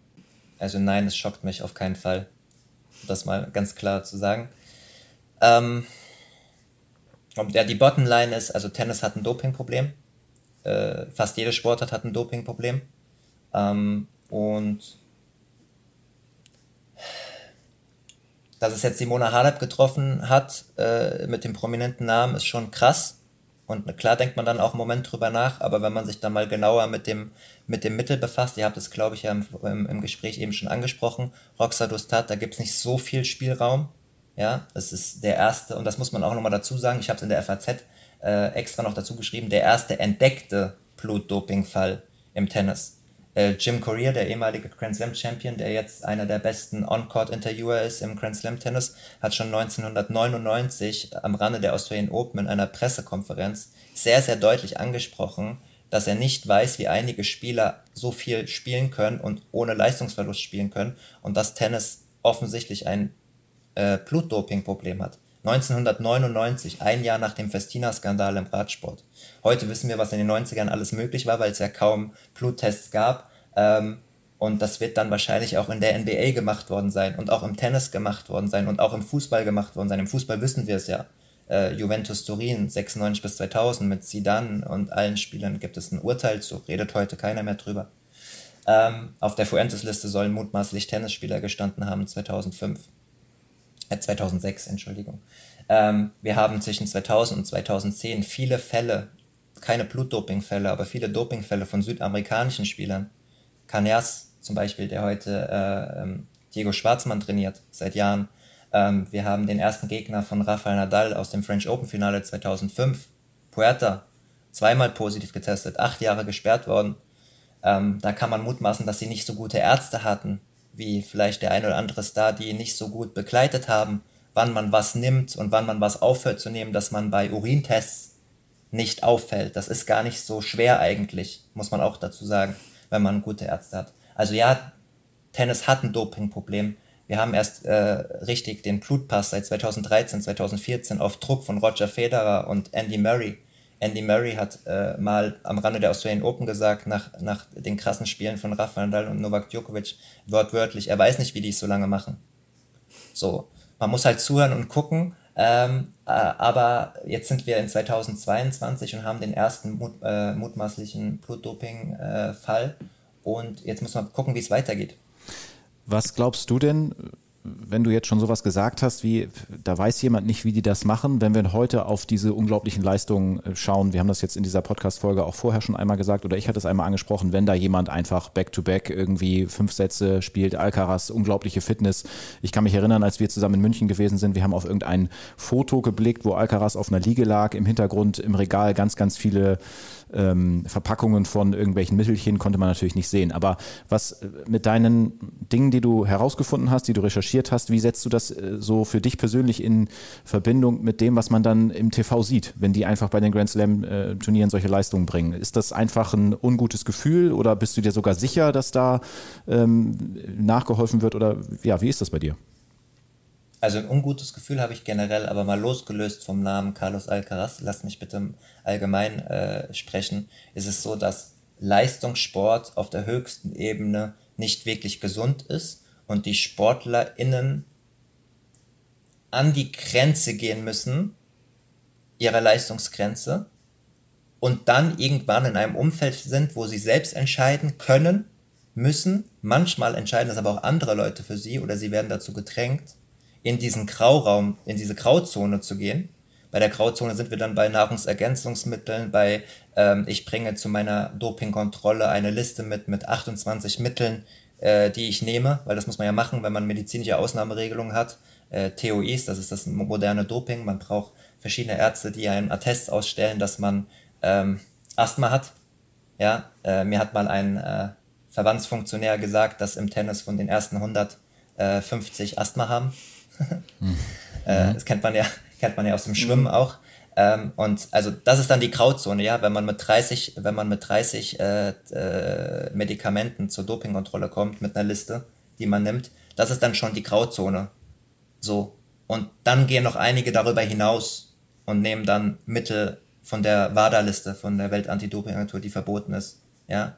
Äh, der Doping-Experte von euch, von Sport 1, hat ja, äh, ja gesagt, äh, mutmaßlich, also ich würde mutmaßlich sagen, er ist da noch ein bisschen deutlicher, ich möchte aber nicht äh, noch mehr Rechtsstreits beantworten müssen, ähm, dass das Mittel äh, einfach äh, zu spät abgesetzt worden ist. Ganz kurz dazu, ich muss da ganz kurz einmal rein, ähm, weil wir haben dazu auch eine Frage, wenn wir gerade an dem Punkt sind, dann passt das einfach mhm. gerade, glaube ich, sehr gut Gerne. rein äh, weil du den Herrn äh, Sörgel schon ansprichst. Äh, kann man sich das denn dann wirklich so vorstellen, dass gewisse Dinge benutzt werden und dann äh, zu gewissen Zeitpunkten nicht mehr genutzt werden, weil es dann auf die Turnierphase zugeht? Und wann wird denn dann getestet? Wird in den freien äh, Phasen gar nicht getestet oder wie läuft das dann? Okay, also der, der Reihe nach. Ähm, wir, wir, wir wissen ja von den Erklärungen von äh, positiv getesteten SpielerInnen, dass immer in den Social Media Posts steht, ja, es wurde ja nur eine geringe Menge gefunden. Und das legen sie zu ihrem Vorteil aus, nach dem Motto, es kann ja gar nichts Schlimmes sein. Ja. Wir wissen aber aus der Vergangenheit heraus äh, von überführten Dopingtätern, dass Verschleierungsmittel angesetzt werden. Je nach Mittel werden verschiedene Verschleierungsmittel angesetzt, äh, damit das Mittel schneller aus dem Körper raus ist, äh, aber trotzdem ja leistungsfördernd ist.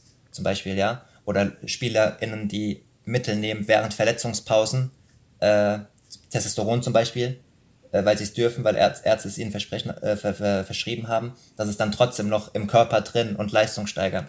So. Ähm, mutmaßlich ist es schon so, dass potenzielle Doper Verschleierungsmittel nehmen oder sie rechtzeitig absetzen vor Jahreshöhepunkten. Ja? Grand Slams sind im Tennis Jahreshöhepunkte. Du kannst 4 500er gewinnen wie äh, Andrei Rublev, wenn du äh, immer im Viertelfinale bei Grand Slams ausscheidest wirst du in der Öffentlichkeit nie weiter nach oben kommen, wirst nie krassere Sponsorenverträge bekommen, etc. Wenn du abtauchst und äh, zum Grand Slam Höhepunkt bei den French Open zum Beispiel immer wieder deine beste Leistung bringst als Spieler, dann äh, gewinnst du Grand Slam Titel und hast die Öffentlichkeit. Ähm, das mal vorneweg. Tests im Tennis, ein ganz großes Thema.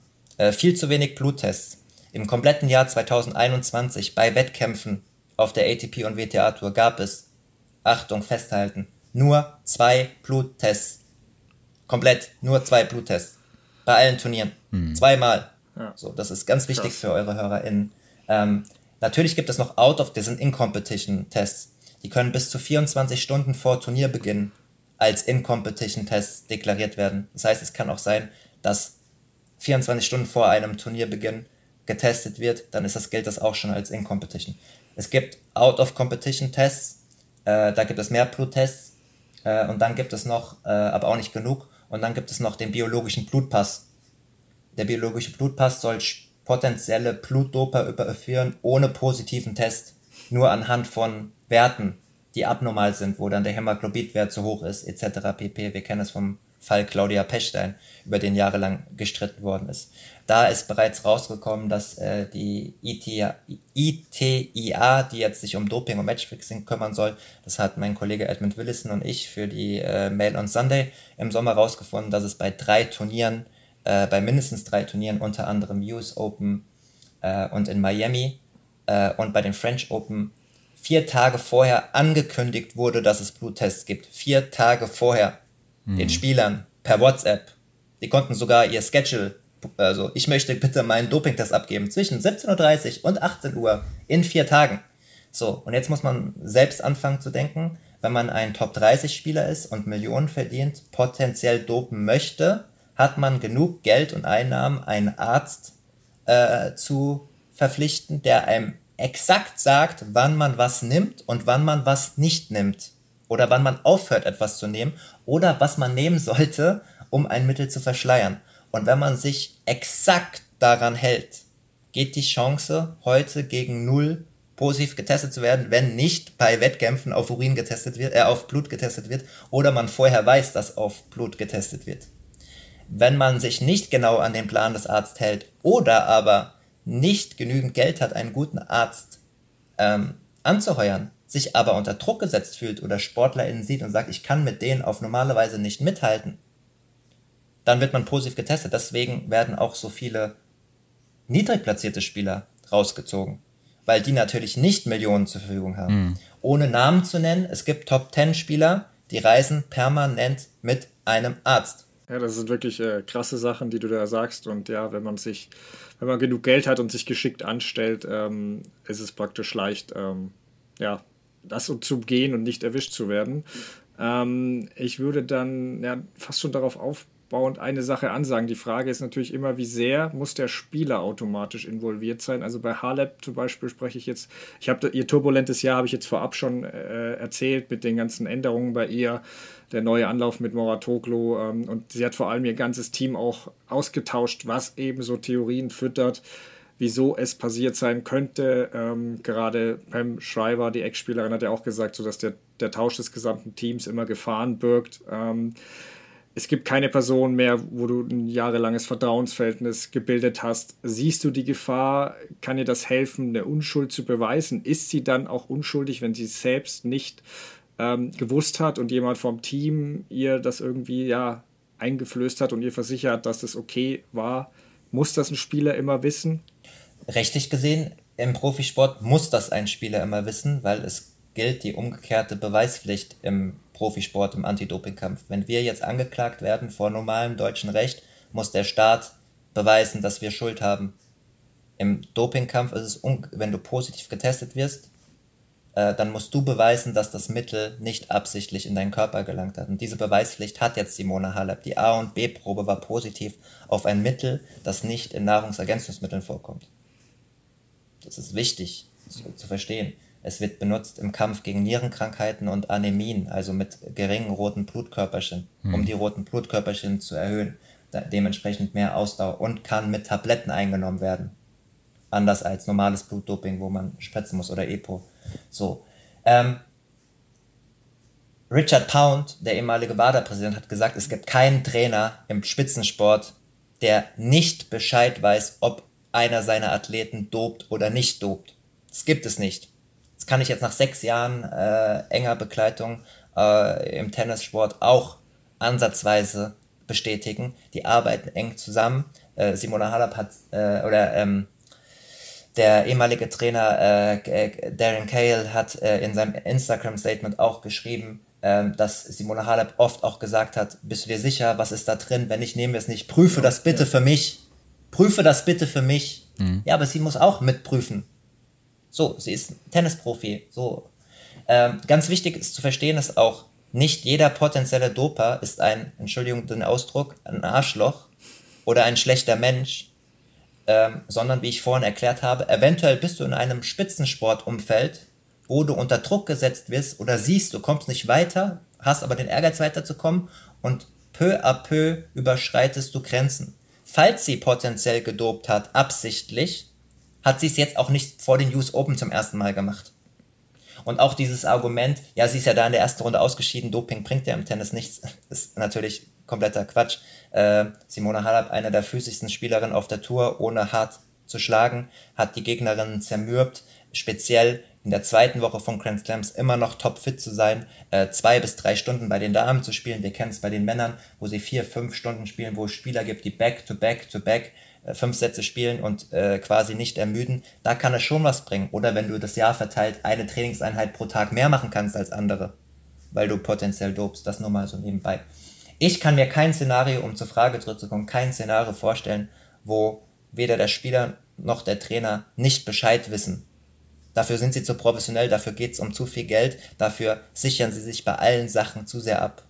Janik, sehr interessante Sachen, die du da äh, berichtest. Mit Blick auf die Uhr müssen wir so langsam zum Ende kommen. Letzte Frage an dich. Ähm, was glaubst du, wie es in diesem Fall jetzt weitergeht und äh, was glaubst du vor allen Dingen auch, wie ihre Chancen so stehen? Also wir haben ja einmal diese zeitliche Komponente, sowas dauert ja, glaube ich, sehr, sehr lange. Aber wie ist so dein, dein Gefühl? Was zieht das Ganze nach sich? Ja, also sie ist vorläufig gesperrt, Provisional Suspension. Sie bekommt jetzt ein faires Verfahren vor, dem, vor einem Independent äh, Tribune das war früher vom Weltverband selbst, jetzt ist es von der ITIA. Die äh, betiteln sich einmal als unabhängig, sind aber auch vom Weltverband eingesetzt worden. Muss man auch immer bedenken, dass es jetzt kein ordentliches Gericht ist, vom Staat irgendwie, sondern auch vom Weltverband eingesetzt. Ähm, ihre Chancen stehen trotz des äh, ziemlich krassen Mittels nicht so schlecht, wenn man sich die Vergangenheit anschaut äh, und sieht, dass, äh, ich habe es mir hier nochmal aufgeschrieben, äh, zwischen 2013 und 2019 156 Tennisprofis positiv getestet worden sind und davon nur 34% sanktioniert worden sind mhm. und mit sanktioniert irgendeine Strafe, also nicht mal die volle zwei bis vier Jahre Sperre bekommen haben.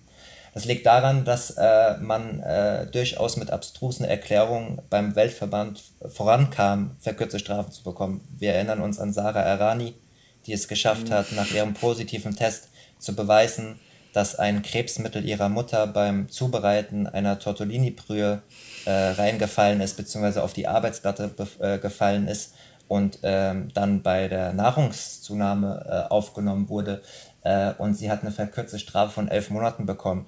Äh, die Sarah Errani, die 2012 nachweislich mit äh, Del Moral zusammengearbeitet hat, dem äh, Chefdoktor von Lance Armstrong. Mhm. Lance Armstrong hat unter Umständen auch ein bisschen gedopt. Ähm, ähm, Genau, und ich könnte jetzt noch vier, fünf andere Erklärungen äh, von Spielerinnen vorlesen. Ähm, wir wissen von Diana Jastremska, äh, könnt ihr mal machen, wenn ihr auf die Anti-Doping-Seite der ITF geht und euch das PDF-Dokument anschaut. Das sind rund 50 Seiten aus dem offiziellen Hearing. Das wird es irgendwann auch von Simona Halep geben.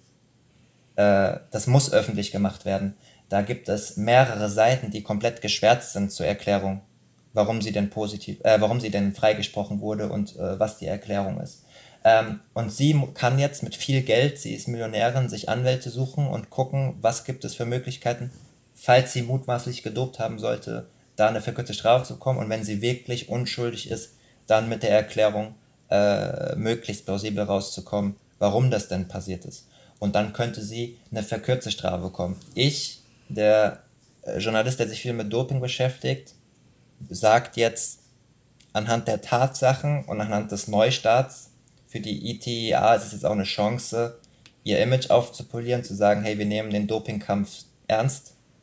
Äh, da kann es eigentlich nur eine zwei- bis vierjährige Sperre geben oder zumindest äh, sehe ich es undeutlich, dass Simona Halep im Jahr 2023 Tennis spielen wird mhm. auf Profiniveau, auf Wettkämpfen.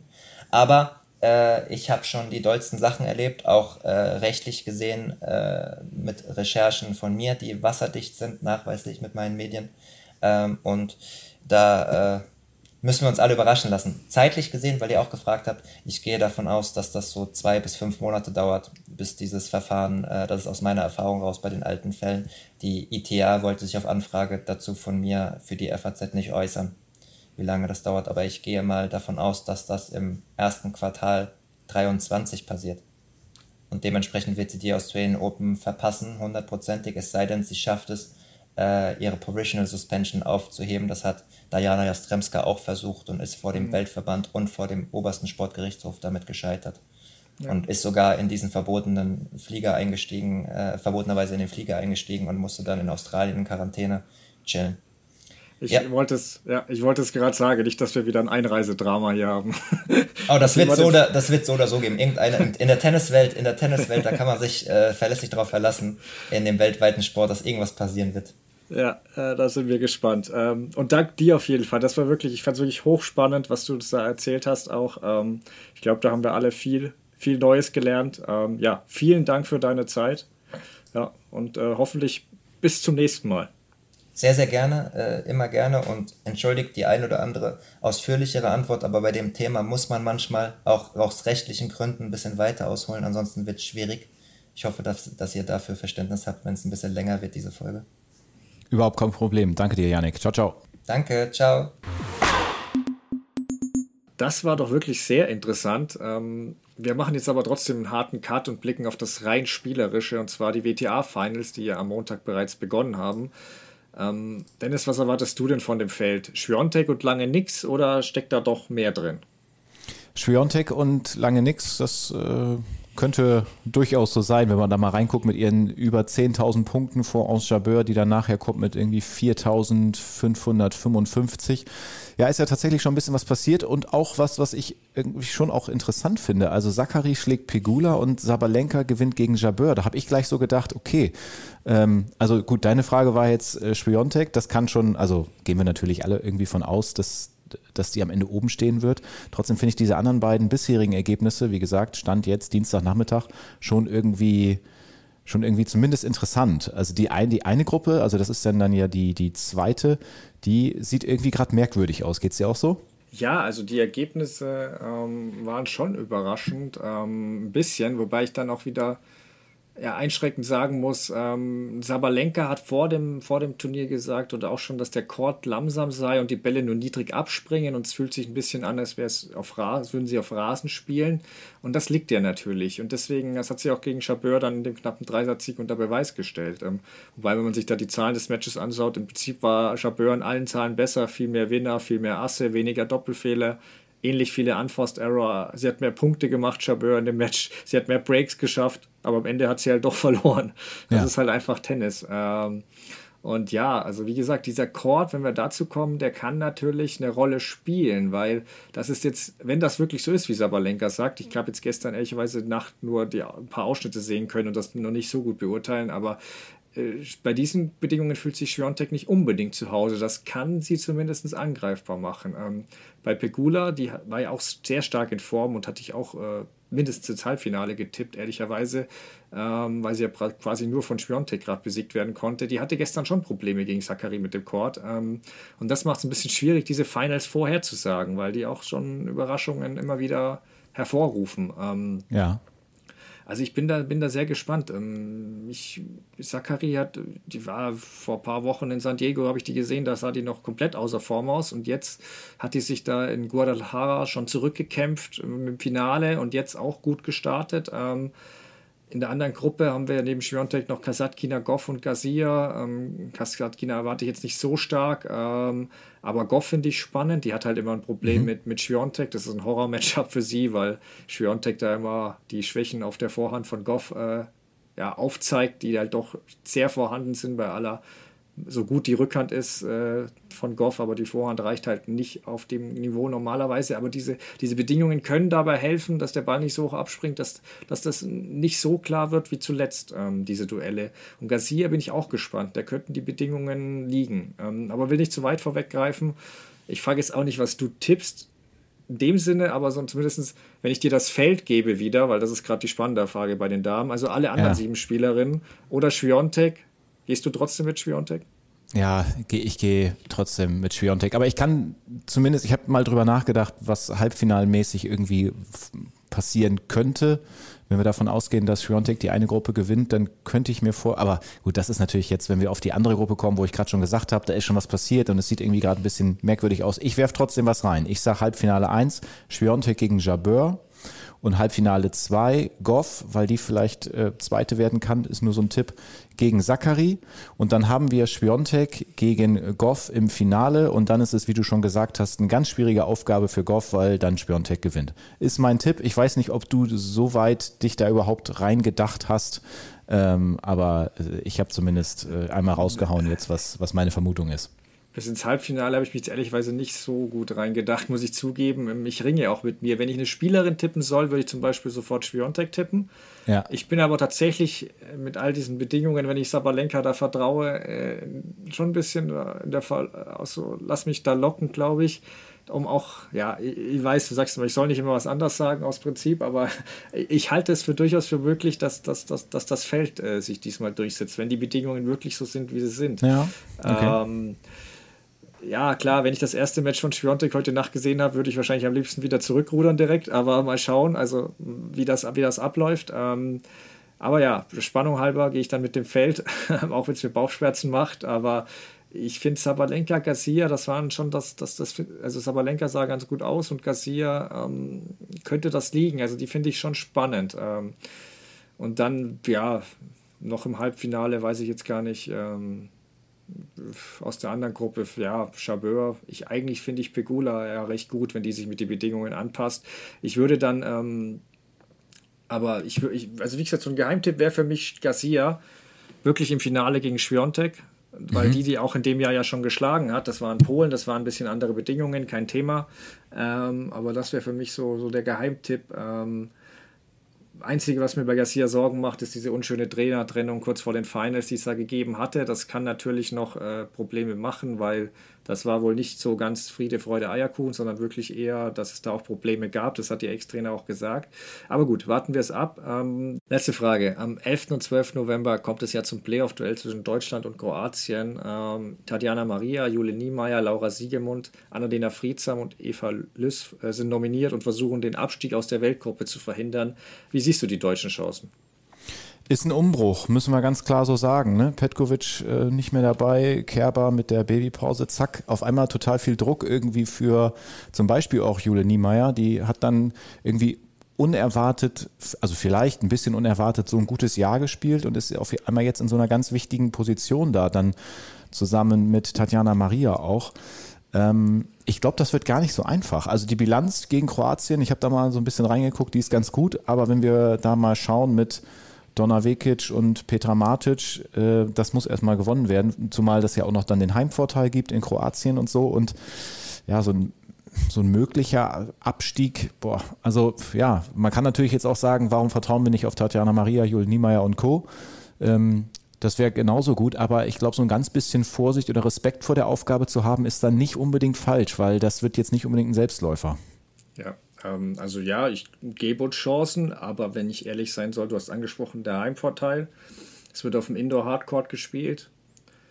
Ähm, und ja, die Form von Vekic, wenn ich mir die, ich habe die in San Diego mehrere Matches von der gesehen, muss ich sagen, dass Kroatien als leichter Favorit da reingeht. Ähm, mhm. Also meiner Meinung nach. Es wird viel auf Jule Niemeyer ankommen, glaube ich. Ähm, dass die da, ich bin gespannt, Tatjana Maria auch, wie die sich da schlägt auf diesem, auf diesem Untergrund. Ähm, wie gesagt, ich sehe uns alles anders als chancenlos, aber ich würde Kroatien eine leichte Favoritenrolle zusprechen wollen, wenn Vekic ähm, diese, diese Form hält, die sie zuletzt gezeigt hat. Matic war wechselhaft, Petra Matic, aber sie ist schon auch eine erfahrene Spielerin, die sich vielleicht von einem ungewöhnlichen Spiel von Tatjana Maria nicht komplett aus der Fassung bringen lässt. Deswegen, ich bin da wirklich sehr gespannt. Wir werden es auf alle Fälle dann äh, in der nächsten Folge bei Crosscourt besprechen. Die ist dann in zwei Wochen auch dann wieder mit einem Gast. Da dürft, dürft ihr euch jetzt schon drauf freuen. Ähm, vielen Dank fürs Zuhören heute. Wer es noch nicht hat, gerne uns abonnieren, dann verpasst ihr auch die nächste Folge garantiert nicht. Und ansonsten, ja, bis zum nächsten Mal. Bis dahin, ciao.